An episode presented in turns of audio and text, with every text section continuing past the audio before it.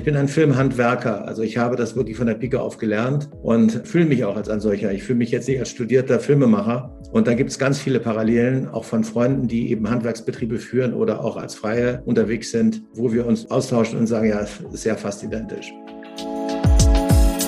Hallo und herzlich willkommen zum heutigen Holzmann Talk. Mein Name ist Jan-Peter Kruse. Heute geht es um Kultur, Film und Fernsehen auch um pandemiebedingt neu entstandene Chancen, neue Blickwinkel und um Parallelen zwischen Erfolgen in der Filmwelt und erfolgreichem Unternehmertum.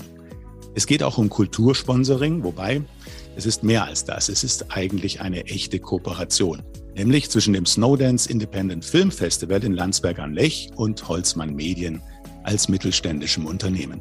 Es geht darum, wie beide gleichermaßen von dieser Kooperation profitieren können. Und ich freue mich, das Gespräch führen wir heute gemeinsam. Heute mit dabei der geschäftsführende Verleger der Holzmann Mediengruppe, Alexander Holzmann. Hallo, Herr Holzmann. Hallo, Herr Grose. Und unser heutiger Gast ist Tom Bohn. Er ist Fernseh- und Filmregisseur, unter anderem für den Baden-Badener Tatort mit Helena Odenthal, Drehbuchautor, Veranstalter und Direktor des Snowdance Independent Film Festivals sowie Journalist. Hallo und herzlich willkommen, Tom Bohn.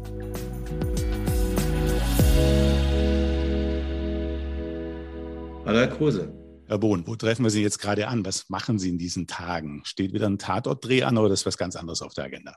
Nein, wir bereiten gerade den, äh, das nächste Snowdance Independent Film Festival vor, hier in Landsberg am Lech und ähm, äh, sind dabei, jetzt gerade das Programm zusammenzustellen. Da mittendrin. Ähm, und äh, ich habe gerade Tatortdreh angesprochen. Wann war der letzte? Schon ein bisschen her jetzt, oder? Der war letztes Jahr im Herbst und ähm, ich bin jetzt auch nicht mehr äh, schwerpunktmäßig beim Tatort. Wir arbeiten gerade an einem Netflix-Stoff. Und äh, also auch da geht jetzt eine Entwicklung los, die äh, wir sehr gut finden oder ich auch sehr gut finde, hin zum Streaming und weg vom öffentlich-rechtlichen Rundfunk. Film, Video, Bewegtbild, aber vor allen Dingen Film, die Filmbranche ist das, äh, was, glaube ich, im Mittelpunkt Ihres Lebens steht. Wie sind Sie in diese Filmbranche reingekommen? Sie haben ja ursprünglich als Auszubildender mal ähm, den Beruf des Bildjournalisten erlernt bei ARD und ZDF. Ja, also ganz nicht, nicht so ganz richtig. Also richtig, erlernt habe ich ihn als Auszubildender, war ich bei der Bundeswehr. Also ich war, ich bin äh, ehemaliger Offizier.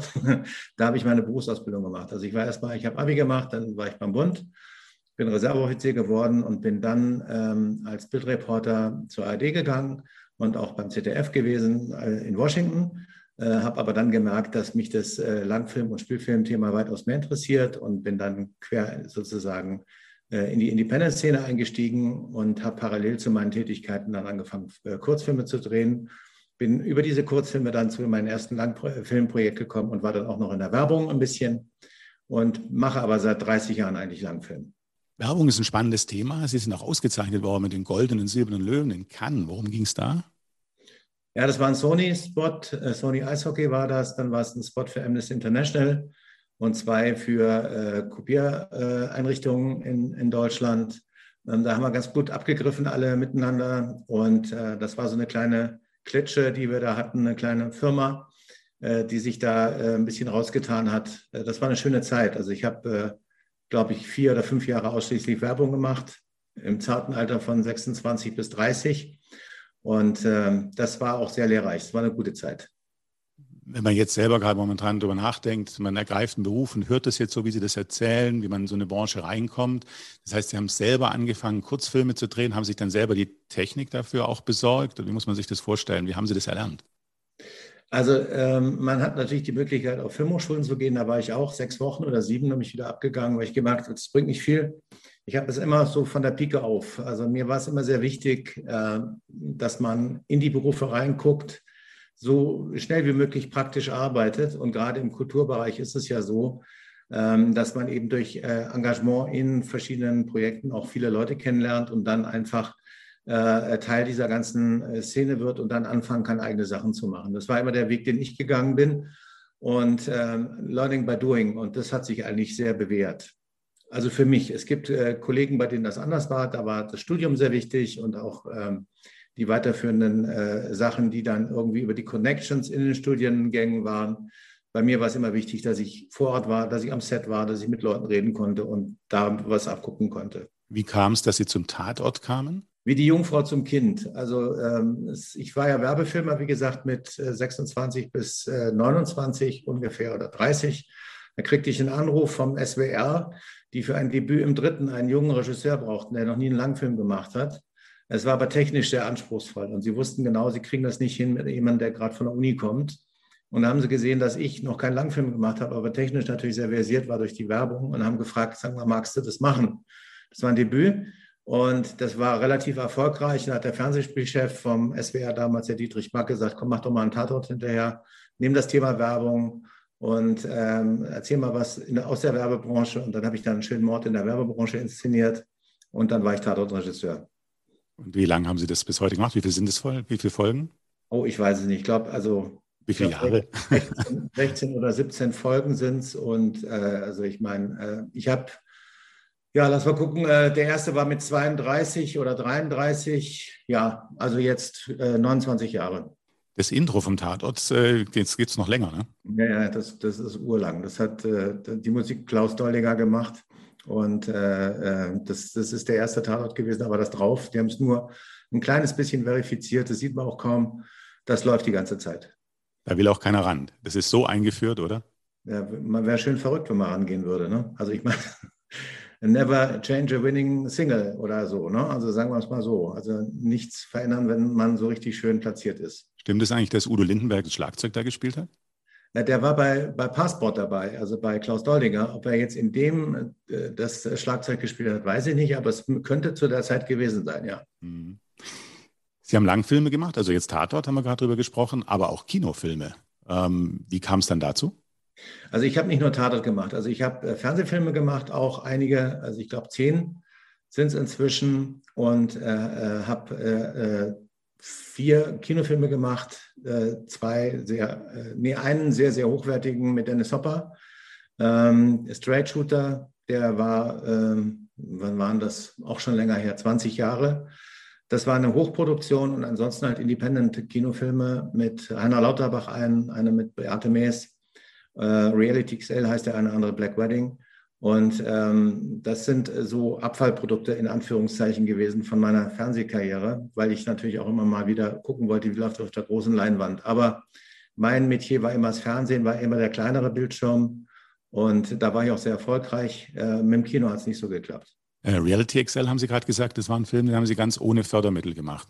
Ja, richtig. Also das ist halt genau das Problem. In Deutschland ist es ja immer so ein bisschen so, dass du äh, gerade wenn du Kino machen willst und außergewöhnliches Zeug machen willst, es, es, äh, besteht ja nicht die Möglichkeit, weil ja einfach Fördermittel äh, gebraucht werden und du, du angelst dich dann so von Förderung zu Förderung, angelt man sich so durch äh, und greift da ein bisschen, da ein bisschen und da ein bisschen rein, in den Topf, in den Topf, in den Topf. Und das heißt natürlich, dass ganz viele Leute dem zustimmen müssen, was du machen möchtest. Und ähm, da kommt dann halt in der Regel immer so ein bisschen was Gleichgeschorenes raus. Und das haben wir nicht gewollt, der Heiner damals und ich. Und deswegen haben wir es selber gemacht. Das war auch relativ erfolgreich im, äh, im, in Anbetracht der Mittel und auch des äh, Aufwandes, den wir betrieben haben. Aber es ist natürlich kein, kein Ding, wo du mit Geld verdienen kannst. Mhm. Und 2015 ging es dann auch gemeinsam mit Heiner Lauterbach los mit dem Snowdance Independent Film Festival. Und ich glaube, Herr Holzmann, Sie kennen sich auch aus dieser Zeit schon. Ja, das ist richtig. Im bei der Premiere des Snowdens Filmfestivals äh, war ich noch als Zuschauer dabei, habe mir das angeschaut, habe die ersten Kontakte auch geknüpft und äh, im zweiten Jahr waren wir schon als Sponsor mit an Bord und seitdem eigentlich durchgängig äh, unterstützen wir das Snowdens Filmfestival. Ähm, Tom, wie bist du eigentlich auf diese Idee gekommen, ein Independent Filmfestival in einer eher beschaulichen, aber doch schönen Stadt wie Landsberg am Lech zu platzieren? Was, was war der, der Initialschuss sozusagen mit Heiner Lauterbach dann dieses Festival ins Leben zu rufen? Ja, Alexander, das ist relativ einfach. Äh, der, der Heiner und ich haben ja diesen äh, Reality XL-Film gedreht und haben dann versucht, auf Filmfestivals zu kommen in Deutschland. Und ähm, obwohl die alle gesagt haben, schöner Film, toll und klasse, ähm, aber sie haben ihn nicht genommen, weil wir keinen Verleiher hatten. Äh, oder weil sie gesagt haben, ja, aber ihr werdet damit keinen Verleiher kriegen, weil ihr keine Verleihförderung hattet. Also wir sind sozusagen förderungsfremd gewesen in dieser Zeit, 2015, 2014. Und das war dann immer noch so ein Grund zu sagen, ja, hm, das, das roch so ein bisschen komisch. Und da haben wir gesagt, du, wenn es äh, eben kein Festival gibt, wo du mit deinem Independent-Film so richtig schön auflaufen kannst, dann bauen wir halt ein Festival und machen das dann für die vielen, die eben diese Independent-Filme drehen. Das war ein Riesenerfolg. Und ähm, mich wundert, dass Alexander beim ersten Mal dann schon zugegriffen hat, weil das war noch ein relativ kleines äh, Festival mit seltsamen Filmen. Aber inzwischen hat sich ja das auch äh, durch die Hilfe von Holzbahn zu einem richtig dicken Ding entwickelt. Und ähm, wir wissen ja auch, das kann ich jetzt auch sagen, wir werden aus Landsberg vermutlich weggehen. Also was heißt vermutlich, wir werden weggehen. Und ähm, weil es einfach zu klein geworden ist und wir einfach in, in, in Bayern auch nicht mehr diese Möglichkeiten haben, äh, äh, richtig und gut zu planen. Wir gehen also wirklich in ein anderes Bundesland jetzt, weil wir so gewachsen sind. Kannst du das vielleicht noch ein bisschen ähm, erläutern, wie, wie es denn gewachsen ist und wie sich seit der Gründung entwickelt hat? Sind ja jetzt doch schon ein paar Jahre ins Land gegangen und das ist immer so Step by Step gegangen. Äh, und wie, wie siehst du jetzt rückblickend, ist ja auch immer mal ganz gut zurückzuschauen, ähm, wie siehst du die Entwicklung seit der Gründung? Ähm, es ist ja immer so eine, so eine Sache. Ähm, es gibt auf der einen Seite das Publikum und auf der anderen Seite gibt es natürlich diejenigen, die, äh, mit, die ein Festival dieser Art am Leben erhalten. Also das sind diejenigen, die einreichen. Vom Publikum muss ich sagen, wir haben in Landsberg ein unglaublich gutes Filmpublikum. Das ist da, das bleibt uns. Und es ist uns auch geblieben die ganze Zeit. Die waren immer sehr, sehr toll und haben uns immer sehr unterstützt da. Äh, es sind zunehmend im Laufe der Jahre immer mehr Leute aus Berlin gekommen, aus Köln, aus München auch, aus Hamburg, Filmschaffende, die dann da waren.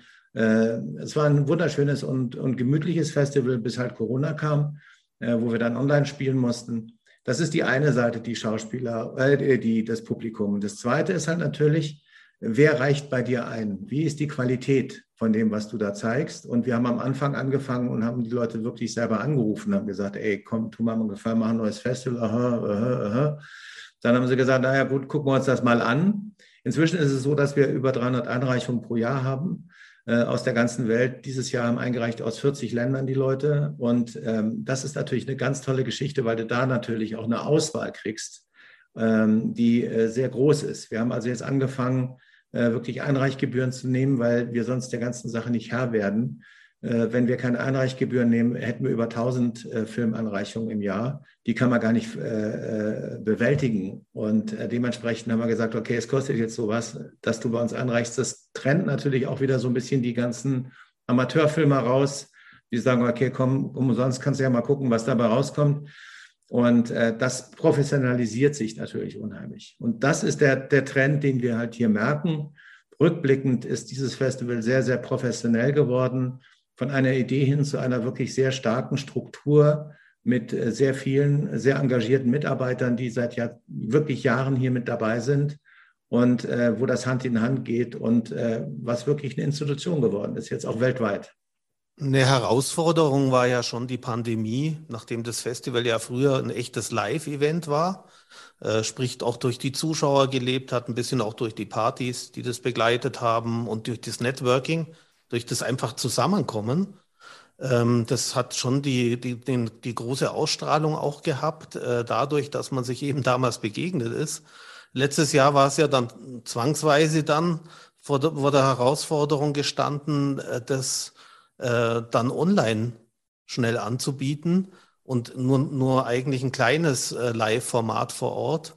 Und dieses Jahr wird es ja nicht viel anders sein. Dieses Jahr wird es ja auch so eine Art Hybrid-Format sein mit ein paar wenigen Zuschauern oder ja, ich sage, je nachdem, wie man halt einen Kinosaal bespielen kann, einen Theatersaal und, äh, und eine Online-Variante. Das ist ja schon eine ziemliche Veränderung gewesen, die du da in kürzester Zeit mit deinem Team bewältigen musstest. Ja, ich sage ganz ehrlich, das hätte uns auch fast das Genick gebrochen, weil ähm, man kann nicht so einfach so schnell äh, eine Online-Software aus dem, aus dem Boden stampfen. Die haben wir ja selber entwickeln lassen. Das ist unsere. Die ist auf uns zugeschnitten. Da haben wir einfach sehr, sehr gute Programmierer gekriegt in, in Berlin, die das auch sehr supportet haben, also auch teilweise im, im Independent-Bereich. Ähm, sonst hätten wir es gar nicht geschafft. Und ähm, äh, es ist völlig richtig. Wir haben letztes Jahr einmal äh, rein online gespielt und haben online zugespielt, haben uns da äh, mit, mit Kameras aufgebaut in einem leeren Kino und haben versucht, das irgendwie noch so ein bisschen zu gestalten. Das werden wir dieses Jahr anders machen. Wir werden auf jeden Fall im Stadttheater spielen. Wir werden die Möglichkeiten nutzen, die wir haben. wenn Sie uns reinlassen, ähm, mit Maske, dann eben mit Maske, ohne Maske oder G1, G2 oder G2 Plus, ist mir alles vollkommen wurscht. Das wird dann so durchgeführt, wie es ist.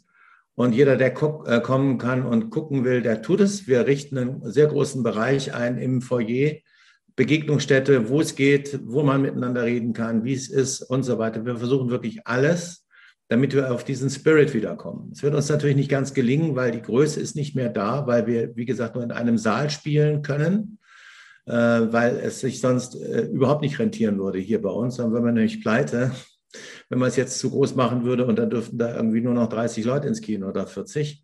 Aber ähm, es wird sicherlich viel los sein. Wir haben den Top 13 Schauspielpreis, der wird auf der Bühne stattfinden. Und wir haben wirklich ein paar Begegnungsstätten hier für Filmemacher und wir wissen auch, dass viele kommen werden. In den letzten Jahren kamen ja auch immer wieder ein paar prominente äh, Schauspieler dann äh, zum Festival. Äh, Till Schweiger, Heiner Lauterbach sowieso in der Anfangszeit, Ursula Carven, äh, Götz Otto. Mhm. Äh, ist da dieses Jahr auch schon was geplant? Ja, geplant nicht, sondern angekündigt, aber ich möchte da noch nichts zu sagen, weil es ist immer so eine Sache, wenn Schauspieler sich ankündigen und dann doch nicht kommen, weil sie irgendwelche anderen Termine haben.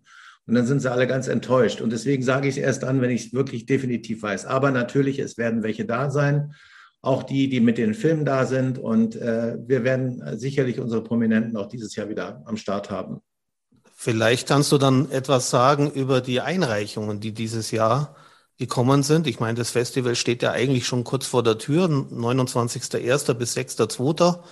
Die Einreichungen, gibt es da Highlights, wo du sagen würdest, entstehen Film, den muss man eigentlich unbedingt gesehen haben? Oder ähm, gibt es ein paar Dinge, die du sagst, die sind wirklich herausragend? Wie ist die Qualität insgesamt bei den Einreichungen? Also man merkt natürlich schon, dass es äh, Pandemie äh, äh, gibt und dass die Leute sich natürlich jetzt nicht so in die, in die Independent-Geschichte reingestürzt haben und auf ihre Kohle geachtet haben. Das ist natürlich ganz logisch. Nicht? Also eine Privatinsolvenz ist immer etwas sehr, sehr Unangenehmes, gerade für Leute, die mit eigenem Geld Filme machen. Und wenn man nicht die Möglichkeit hat, abzusehen, ob man den überhaupt irgendwie loskriegt, weil die Kinos alle zu sind, halten sie sich natürlich massiv zurück. Also wir haben äh, Befürchtungen gehabt, dass wir dieses Jahr nicht so viele gute Filme kriegen, äh, was aber nicht stimmt. Also wir haben ausgewählt 24 Kurzfilme, die wirklich sensationell sind. Die sind auch noch besser als vom letzten Jahr, obwohl beim letzten Mal, äh, auch wo wir wirklich live gespielt haben, die Leute von den Kurzfilmen total begeistert waren. Das war die große Überraschung, also dass die Qualität der eingereichten Filme wirklich sehr groß war. Ähm, wir haben uns entschieden, nur 14 Langfilme zu zeigen, weil wir, wie gesagt, nur in einem Kino sind und wir wollen jedem Film die Möglichkeit geben, dass er zweimal läuft. Aber auch da ist die Qualität unglaublich gut. Wir haben viele äh, Einreichungen aus Frankreich, aus England, auch aus Deutschland. Es gibt wirklich sehr, sehr gute Filme. Unser Eröffnungsfilm kommt aus Frankreich, heißt Medusa und äh, ist äh, sowas von dermaßen gut gemacht, dass man sich fragt, warum ist es ein Independent-Film und warum ist der nicht schon längst auf der ganz, ganz großen Leinwand? Ja, an einer Stelle muss ich natürlich nochmal nachhaken. Vorher hast du gesagt, äh, du gehst, willst von Landsberg weggehen 2023, äh, dann woanders äh, das Festival ausrichten.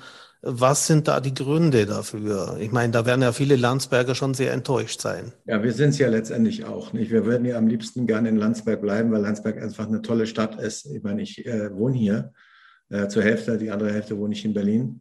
Ähm, es ist halt einfach ähm, die Art und Weise, wie, wie die Pandemiepolitik hier betrieben wird, die killt hier einen Kulturbetrieb nach dem anderen, gerade in Bayern. Ähm, also es ist jetzt nicht nur bei uns so, ne, sondern ähm, es ist äh, wirklich überall zu spüren, dass die Leute einfach nicht mehr mitkommen mit dem, was hier verordnet wird und wie es verordnet wird und wie ruckartig das verordnet wird. Ich sage da einfach nur die Weihnachtsmärkte als Beispiel. Ähm, zwei Tage vorher wird das ganze Ding gecancelt, obwohl die alle aufgebaut haben. Wenn uns sowas passiert als Veranstalter, sind wir pleite. Ja? Schlicht und einfach, äh, da sind unsere Sponsoren weg. Äh, wenn uns einer irgendwie äh, unsere, unsere Sache ab äh, cancelt, dann ist es vorbei. Und dieses Risiko können wir einfach nicht eingehen. Und das ist in anderen Bundesländern wird das anders gehandhabt. Wir haben uns da genau erkundigt und ähm, wir müssen einfach sicher sein, dass wir weiter spielen können. Wir sind das einzige wirklich große, reine Independent Film Festival für Deutsche und äh, international hier in Deutschland. Und wir müssen sehen, dass wir am Leben bleiben, weil sonst stehen die alle auf dem Schlauch. Und äh, dementsprechend ist die Entscheidung uns definitiv nicht äh, leicht gefallen, aber wir müssen dahin gehen, wo wir Sicherheiten haben und wo wir das Gefühl haben, dass man da mit einer berechenbaren Politik umgeht.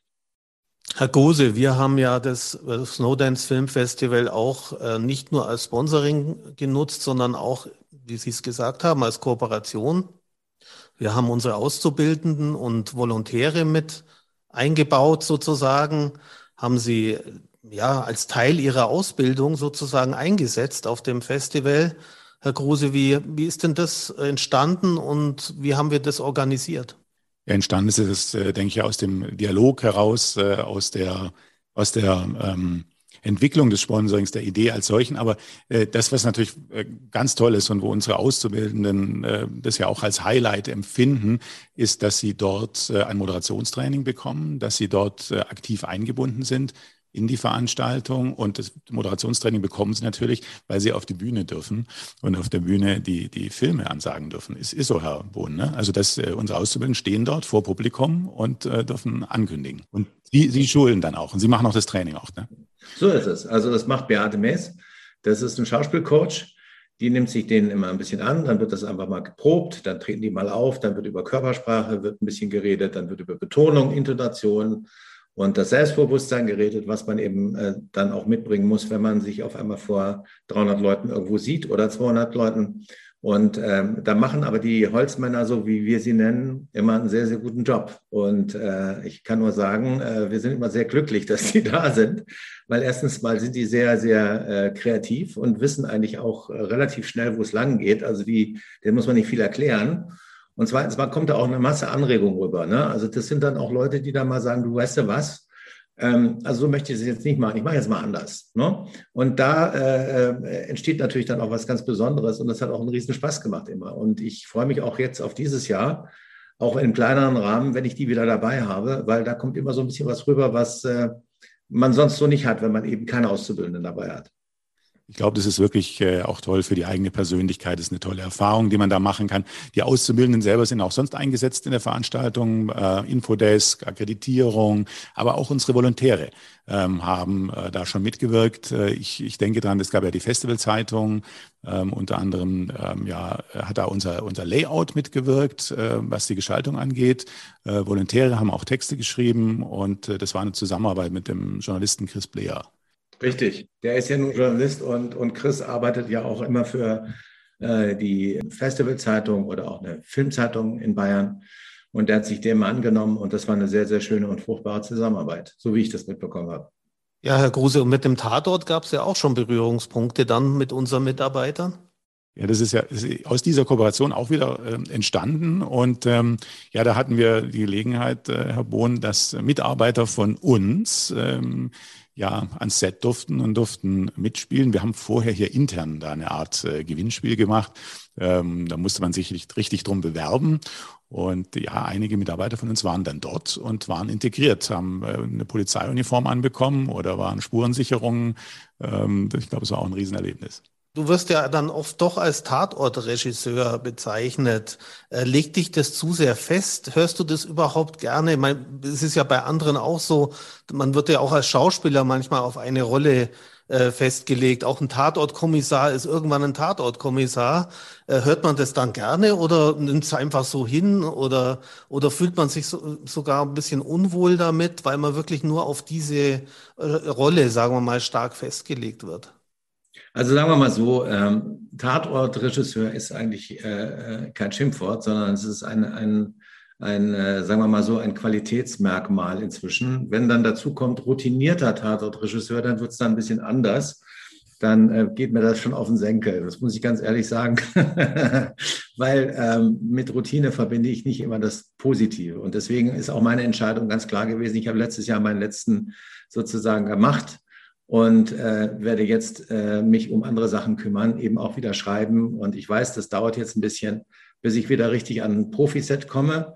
Aber ähm, die Entscheidung ist ganz logisch, äh, weg von den öffentlich-rechtlichen, auch weg vom Tatort.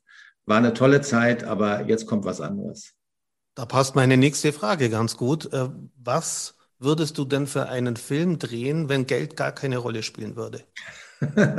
einen ganz fetten Science-Fiction. Und äh, äh, mit allem drum und dran im Weltall mit Psycho und was weiß ich. Aber so richtig gib ihm. Ne? Und am besten noch gleich einen Zwölfteiler. Das wäre genau das, was ich, wo richtig Bock drauf hätte. Und da kenne ich mich inzwischen auch von, vom Handwerklichen ganz gut aus. Wie gesagt, ich bin Werbefirma. Ich bin immer relativ auf der Höhe, was geht und was geht nicht. Ich habe ganz gute Drähte zur Visual Effects Szene, auch in Amerika. Das wäre so ein Ding, wo ich sagen würde, ey, Mann, Freunde, Jetzt lasst uns das doch mal anpacken und lasst uns mal ein paar Millionen versenken und mal einen richtig guten Science-Fiction drehen. Gäbe es da auch Lieblingsschauspieler oder Lieblingsschauspielerinnen für so einen Film? Ja, jede Masse, aber die sage ich jetzt nicht, sonst bin ich bei den anderen unten durch. das war eine Fangfrage. Nicht unbedingt. Na, hört doch auf, natürlich war es das. Alles gut. ähm, aber, aber eine ähnliche Frage. Gibt's einen, äh, haben Sie einen Lieblingsregisseur oder äh, Lieblingsregisseurin, ja. Äh, wo Sie sagen, ja, ja. die waren richtig super oder sind super? Ridley Scott und Alan Parker. Das sind so meine beiden. Äh, Alan ist ja raus, aber Ridley produziert ja noch. Und ähm, also Ridley Scott, der Blade Runner gemacht hat und jetzt Produzent von Blade Runner 2 war, das ist so derjenige, wo ich sage, Mann, das ist äh, der, das sind so die richtig, das sind so die richtigen Vollprofis. Das ist einfach genau das, was ich immer machen wollte und äh, in Deutschland nicht machen kann. Aber es ist ja noch ein bisschen Zeit. Und angefangen, Filme zu machen, habe ich wegen Rainer Werner Fassbinder damals.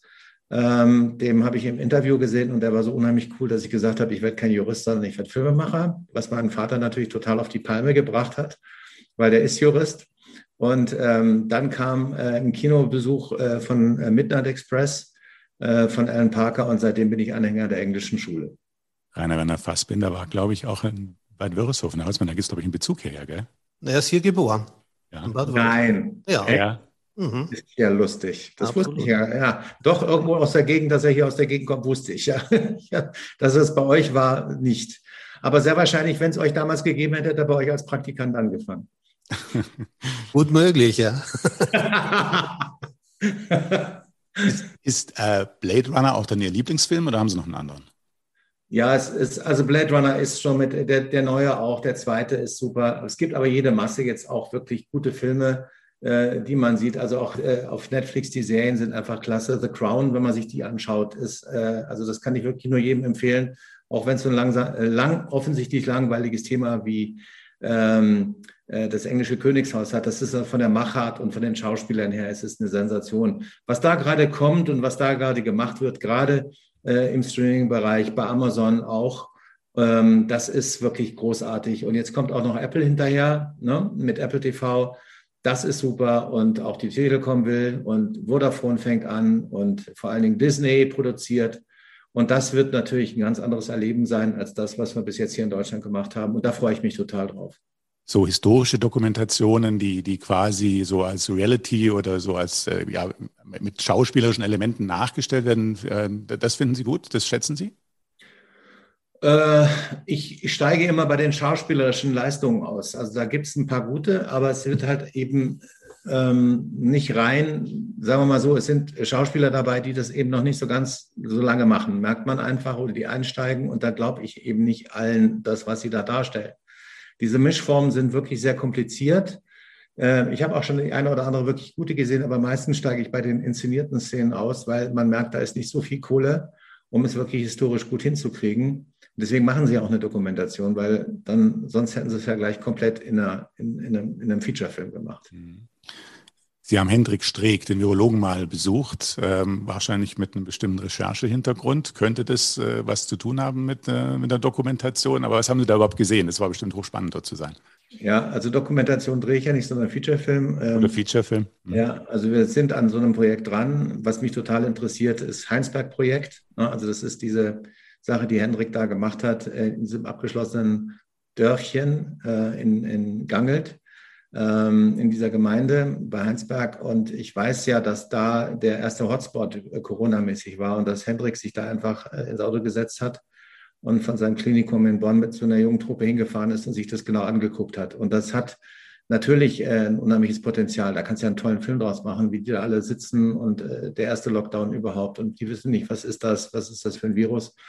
Und da habe ich Hendrik angerufen und habe gesagt, komm, lass uns mal treffen. Und wir hatten gemeinsame Bekannte Dementsprechend war das auch relativ einfach. Ich bin dann, dann äh, zu ihm ins Klinikum nach Aachen gefahren. Wir haben lange geredet miteinander und äh, jetzt sitzen wir an dieser Geschichte zusammen mit Studio Hamburg dran, mit Kerstin Ramke und äh, sind dabei und gucken, dass wir da was hinkriegen, was äh, für den Streaming-Bereich äh, gut ist. Aber das sieht alles ganz gut aus und ich freue mich da sehr, weil es, glaube ich, eine ganz gute Arbeit wird wenn man in die Labore rein muss, sind ja Hochsicherheitsbereiche. Das darf man da drin richtig drehen? Kann man da sich normal bewegen oder wie ist das, wie kann, wie kann es klappen?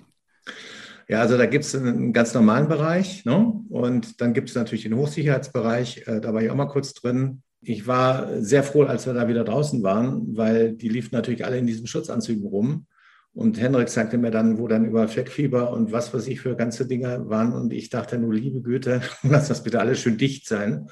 Und äh, ich werde sich dann eine Viertelstunde später, haben wir uns verabschiedet, weil musste weiter und dann bin ich in den nächsten Bus eingestiegen, der war total voll. da habe ich nur gedacht, wenn ich jetzt erzähle, wo ich gerade herkomme, habe ich den ganzen Bus für mich alleine. Habe ich aber nicht gemacht. Es ist ein riesiges Thema natürlich momentan. Und äh, ja, das, wird, ist bestimmt eine spannende Arbeit dann, die, die, ein spannendes Feature, was daraus entsteht. Äh, wie lange dauert sowas, bis sowas fertig ist? Ja, wir sind natürlich jetzt erstmal mit diesem Thema, sind wir natürlich erstmal richtig schön äh, dran, ja, weil ähm, natürlich jetzt auch ein politisches Thema und das liebe ich ja sehr, aber es ist halt auch immer so ein Thema, wo man dann gucken muss, haben, haben dann die Leute, die das machen, auch ähm, genügend Druck, ne, um, um das zu tun und auch genügend Mut. Und äh, dementsprechend weiß ich nicht, wie lange das dauert. Das wir machen, ist klar, weil das Thema einfach äh, äh auf der, äh, es ist ja auch wirklich historisch begründet, weil, was da passiert ist, ist ja auch eine Wahnsinnsgeschichte, die ist unheimlich spannend, wenn man das mal aus Hendriks Mutter hört, wie die da von Tür zu Tür gegangen sind, nicht wissen, was die da erwartet. Jeden Tag selber getestet mit PCR, damit sie überhaupt noch wissen, ob sie noch, noch, die wusste auch nicht, ob es tödlich ist oder wie tödlich. Also es waren Wahnsinns, Wahnsinns Sachen, was da auch passiert sind. Aber es kommt halt einfach darauf an, inwieweit jetzt eben politisch das gewollt ist, dass wir es jetzt machen. Äh, ich sehe aber trotzdem sehr gute Chancen, gerade im, Streaming, im Streaming-Bereich, weil da eben diese ganzen politischen Zusammenhänge nicht so toll sind. Mhm. Fernsehprojekte sind auch äh, oder, oder Filmprojekte sind eigentlich quasi immer wieder Neugründungen. Neugründungen ist Ihnen ja absolut vertraut. Sie haben äh, einmal die Internetplattform IndieStars mal ge neu gegründet, dann das Snowdance Independent Film Festival neu gegründet. Sie, Sie können, glaube ich, jemanden, der jetzt äh, auch ein Unternehmen neu gründen möchte, ähm, ja, Empfehlungen geben, worauf er achten muss. Wir haben ja als Hörer unter, Unternehmer, wir haben äh, junge Unternehmer, wir haben auch Gründer damit dabei. Wenn die jetzt vor der Gründung stehen, was würden Sie sagen, worauf sollten Sie besonders achten? Was sind Erfolgsfaktoren? Ganz schwer zu sagen. Also ähm, das Allerwichtigste, was ich glaube, jeder mitbringen muss, ist die absolute, den absoluten Willen, das zu machen. Ne? Also man sollte sich wirklich vorher genau überlegen, mache ich es oder mache ich es nicht. Ne? Also es gibt immer wieder, oh, wir gründen jetzt mal und so. Das äh, das kann gut gehen. Es ist aber in der Regel so, dass dann durch die Härten, die dann auch so kommen, äh, dann doch irgendwo mal der, der Schmalz fehlt. Also man muss sich wirklich entscheiden, mache ich das jetzt oder mache ich es nicht. Man muss sich das sehr genau überlegen. Man muss sich sehr genau überlegen, wie finanziere ich das. Und wenn man die Entscheidung getroffen hat, ja, ich mache es, dann muss man es durchziehen. Und zwar ohne Wenn und Aber und sollte sich auch nicht so schnell entmutigen lassen, weil das kommt natürlich immer wieder mal. Also das Wichtigste ist, das Selbstbewusstsein zu sagen, die Idee ist geil, ich mache das und es kann kommen, was will, ich werde mit dem Ding Erfolg haben. Also die innere Einstellung. Und dann sollte man natürlich sehen, dass man die richtigen Partner hat, dass man also mit Leuten arbeitet, denen man auch nach drei oder vier Jahren noch gerne irgendwie ins Gesicht schaut. Wenn man da am Anfang schon gleich ein schlechtes Gefühl hat, sollte man die Finger davon lassen, auch meine Erfahrung. Und der äh, dritte Punkt eigentlich letztendlich ist natürlich die Idee. Ähm, die ähm, muss man natürlich überprüfen, ob die marktkonform ist, ob das eine Chance hat und äh, sich da auch sehr genau informieren. Und dann denke ich mal, ist das eine gute Sache. Mhm. Also Durchhaltevermögen, ganz wichtig, an die Idee glauben. Ähm, denn es werden, werden ja Phasen kommen, äh, wo es schwierig wird. Und äh, ist das ein Erfolgsfaktor, da wirklich durchzuhalten? Ja, auf jeden Fall. Nicht? Also ich denke mal, ähm, jemand, der nicht belastbar ist oder der ähm, relativ schnell Angst bekommt oder Sorgen und dann nachts im Bett liegt und schwitzt, der sollte sich vielleicht fest anstellen lassen, glaube ich ganz ehrlich, oder sollte sich in irgendeiner Weise anders orientieren. Das ist nichts für ähm, Sensibelchen. Ne? Also ich mag das jetzt überhaupt nicht irgendwie abwertend sehen, weil es gibt, jeder hat so seine Stärken und seine Schwächen und manche sind halt einfach in der Festanstellung wesentlich besser aufgehoben, was überhaupt nicht wertend ist. Aber wenn man wirklich was Eigenes machen will, da muss man ein dickes Fell haben, gerade in Deutschland. Was würden Sie sich wünschen? Wie sollten sich die Rahmenbedingungen, Sie haben es jetzt gerade schon so indirekt angesprochen oder auch direkt angesprochen, wie sollten sich die Rahmenbedingungen verändern, damit es leichter ist zu gründen? Ich weiß gar nicht mal, ob es so gut ist, dass es leichter ist zu gründen, weil man sich dadurch natürlich dann auch äh, wieder einen ganzen Schwung voll Leute an die Backe holt, gerade im Staat, die das dann nicht durchstehen. Ne? Also eine gewisse Härte sollte schon da sein. Ähm, was ich aber furchtbar finde, ist in Deutschland diese Überbürokratisierung. Also das ist eine Sache, die so viel Energie kostet und Kraft kostet, wenn man sich in irgendeiner Weise irgendwo mal aufbauen möchte, äh, im Veranstaltungsservice oder was weiß ich, bis man da Genehmigung hat, bis man da in irgendeiner Weise die Auflagen erfüllt hat. Das ist eine Katastrophe. Und ich weiß es von Kollegen, dass es woanders eben ähnlich ist. Bis man da diese Bürokratie in irgendeiner Weise mal in irgendeiner Form so bewältigt hat, dass man sagt, so jetzt kann ich mal endlich wieder um meine, meine Idee kämpfen und meine Arbeit machen. Das ist wirklich ein Ding, äh, wo ich sage, da müsste man wirklich arbeiten. Bürokratieabbau in Deutschland. Mhm. Wenn Sie jetzt so zurückschauen auf Ihre unternehmerische Phase in dem Sinne oder Ihr Unternehmertum, das ist ja, begleitet Sie ja die ganze Zeit auch. Ähm, was war da die schwierigste Entscheidung? Ja, das ist, äh, mh, hm, sagen wir mal so, ähm, das ist eine menschliche Geschichte gewesen. Da waren, äh, ich war mit einem Partner zusammen eine Zeit lang, äh, was sich da auseinanderentwickelt hat. Und da zu sagen, du, den, den, äh, da trenne ich mich jetzt und mache es selber, das war, das war eine, eine, eine doofe, eine, keine gute Zeit, also weder für ihn noch für mich. Und äh, das wünsche ich auch keinem anderen. Aber das haben wir auch durchgestanden. Und ähm, also das Menschliche, das äh, hat mich da teilweise ganz schön getoucht. Mhm. Und die Gegenfrage natürlich, was war die beste Entscheidung? Das beste Erlebnis kriegt man immer wieder, wenn man was geschafft hat und was aufgebaut hat, was man sich vorgestellt hat, vielleicht was sich auch verändert hat und ähm, äh, was sich entwickelt und man merkt, da ist was Lebendiges, was wächst und äh, was äh, sich auf einmal selbst in irgendeiner Weise äh, äh, anfängt zu entwickeln, eine Eigendynamik entwickelt und dann auf einmal geht da was und ähm, es wird größer und äh, es wird bekannter und man hat Spaß an der Arbeit. Also das passiert mir mit Snowdance eigentlich immer häufiger. Wenn Sie jetzt einen jungen Menschen einen Tipp geben würden, der jetzt vor, um, ja, vor seiner Berufswahl steht, wie soll er das Thema angehen? Wie soll er seinen Weg finden? Was würden Sie ihm empfehlen mit Ihrer Erfahrung? Ich habe ja drei Kinder und ähm, denen habe ich immer gesagt, äh, hör in dein eigenes Herz rein, in dein, guck in deinen Kopf und mach das, was da als Antwort kommt. Ja?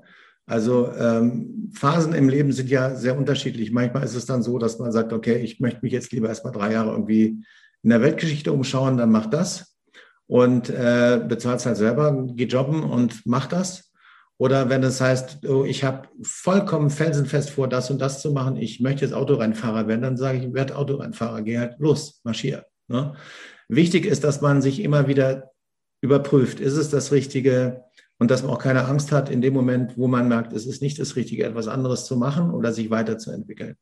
Das Leben ist eben nichts Statisches und nichts, was in irgendeiner Weise fest ist, sondern es ist dauernd in Bewegung, es kommen dauernd neue Sachen und je flexibler man sich hält und je offener man ist und je begeisterungsfähiger man ist, auch für neue Ideen, desto besser ist es. Und Leute, die sich so ausrichten, die brauchen sich, glaube ich, keine Sorgen zu machen.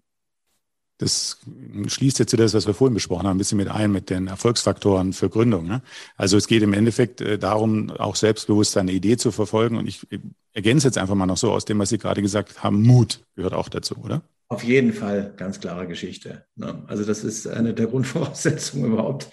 Äh, ähm, aber wie gesagt, das hat mit Unternehmertum zu tun. Und wenn man sich generell fragt, was ist für mich das Richtige und Wichtige, dann ähm, gibt es halt Leute, die eben nicht so viel Mut haben. Und das ist auch in Ordnung. Nicht? Das sollte man auch akzeptieren.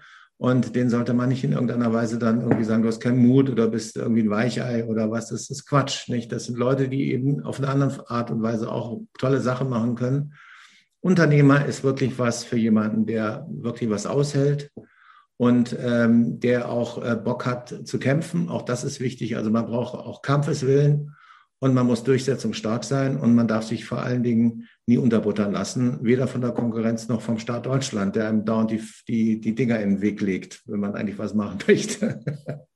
Was würdest du denn einem äh, jungen Filmemacher raten? Vielleicht jemand, der von der Hochschule kommt oder selber den Traum hat. Äh, gibt ja viele, die da jedes Jahr versuchen. Es geht ja nicht nur mit reinem Idealismus. Äh, irgendwie muss man ja einen Plan haben, wie man erfolgreich sein will. Und die, es schafft ja nur die Spitze des Eisberges. ist ja ähnlich wie im Sport, sage ich immer. Äh, ja, es spielen ganz viele Leute Tennis und Fußball aber es spielen halt nur ein paar in der Champions League oder unter und, äh, oder bei den Weltklasse-Spielern dann in den Sportarten. Und so ist es ja im Film auch. Da, die Luft nach oben ist ja dünn. Ähm, ja. Was muss man, welchen Weg muss man gehen? Braucht man nur Glück oder äh, ja, man kann ja auch nicht immer nur auf die Filmförderung hoffen. Ähm, warum ist am Schluss des Tages äh, dann doch vieles Amerikanisches im, im Kino und kein, nicht so viele deutsche Filme? Ja. Völlig richtig, Alexander. Also ich glaube, ähm, wie schon gesagt, die, äh, die Quintessenz ist einfach, wie belastbar bist du und wie, äh, wie, wie stark äh, kannst du dich mit wirklichen Unwägbarkeiten auseinandersetzen. Nicht? Bei uns in der Branche ist es so, das habe ich auch, gibt es Phasen und, und Tage, ähm, wo man nachts im Bett liegt und nicht schlafen kann, weil nicht weiß, wie man die Miete bezahlt. Ne? Ist so. Und ähm, gerade als Freiberufler, das, der du ja als, als Filmschaffender bist, also wirst ja nicht mehr fest angestellt, bist ja Freiberufler. Äh, und dann kommt eine Familie, vielleicht eine Frau mit einem Kind und äh, Kinderzeit und was weiß ich alles. Das muss wirklich äh, erstmal gestanden werden. Und ähm, darüber muss man sich klar sein. Und auch altersmäßig, Altersvorsorge, ob du jetzt in die Künstlersozialkasse kannst oder nicht. Irgendwann stehst du da und musst dir, musst dir klar werden darüber, dass du mit diesem Beruf sicherlich zu denen gehören wirst, die nicht den Porsche fahren, auch wenn es ganz viele äh, offensichtlich tun und sich übernehmen. Regisseure, Filmemacher, Leute, die kreativ arbeiten, auch Schauspieler, äh, haben in der Regel zu wenig zum Leben. Nicht? Das muss man ganz klar sehen. Ich habe großes Glück gehabt mit meiner Tatortarbeit und mit den anderen Sachen. Aber ich muss auch dazu sagen, ich habe auch sehr dafür gekämpft und habe immer wieder versucht, neue Sachen zu machen. Und ich glaube, das ist einer der wesentlichen Punkte. Man darf nicht zu viel erwarten von der finanziellen Seite und man muss sich darüber klar sein, dass man viel arbeiten und auch viel kämpfen muss, damit man das wenige, was man dann vielleicht irgendwann mal später hat, auch erreicht. Und wenn es dann mehr wird als das, was man sich vorgestellt hat, ist es gut. Also es gibt absolute Parallelen zwischen dem Filmemachen und dem Unternehmertum. ja, ja, vor allem auch mit unserer Zielgruppe, dem Handwerk, wo halt auch einfach viel Leidenschaft dazu gehört. Ja, also das ist äh, bei mir wirklich so, man sagt ja auch Filmemacher oder Filmhandwerk. Ne? Also wir sind, sind, also das Filmhandwerk zu erlernen. Ich bin auch ein Handwerker und ähm, fühle mich auch als ein solcher. Ich fühle mich jetzt nicht als studierter Filmemacher, sondern ich bin ein Filmhandwerker. Also ich habe das wirklich von der Pike auf gelernt und da gibt es ganz viele Parallelen, auch von Freunden, die eben Handwerksbetriebe führen oder auch als Freie unterwegs sind, ähm, wo wir uns über, austauschen und sagen, ja, ist ja fast identisch.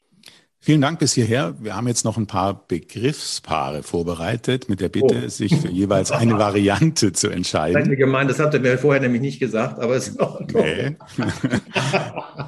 Aber ist, ist, glaube ich, alles ganz einfach. Also, das erste wäre Berlin oder Landsberg am Lech? Wo fühlen Sie sich mehr zu Hause? Berlin. Kino oder Fernsehen? Fernsehen. Social Media, aber jetzt kommt's. Fluch oder Segen? Segen. Und zum Schluss noch ganz einfach. Berge oder Meer?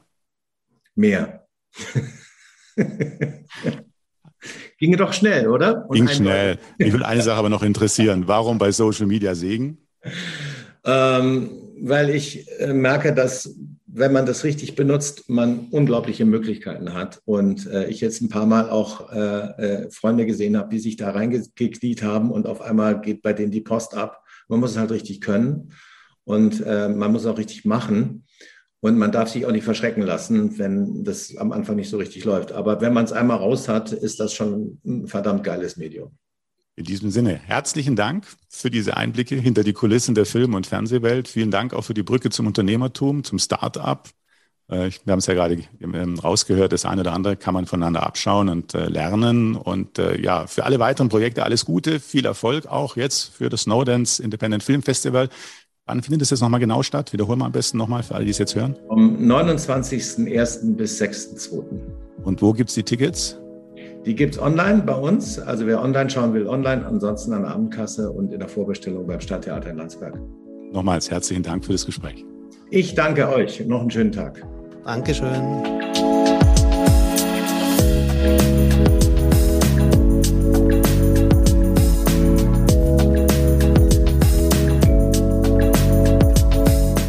Das war Tom Bohn, Fernseh- und Filmregisseur, Drehbuchautor, Journalist und Veranstalter und Direktor des Snowdance Independent Film Festivals in Landsberg am Lech.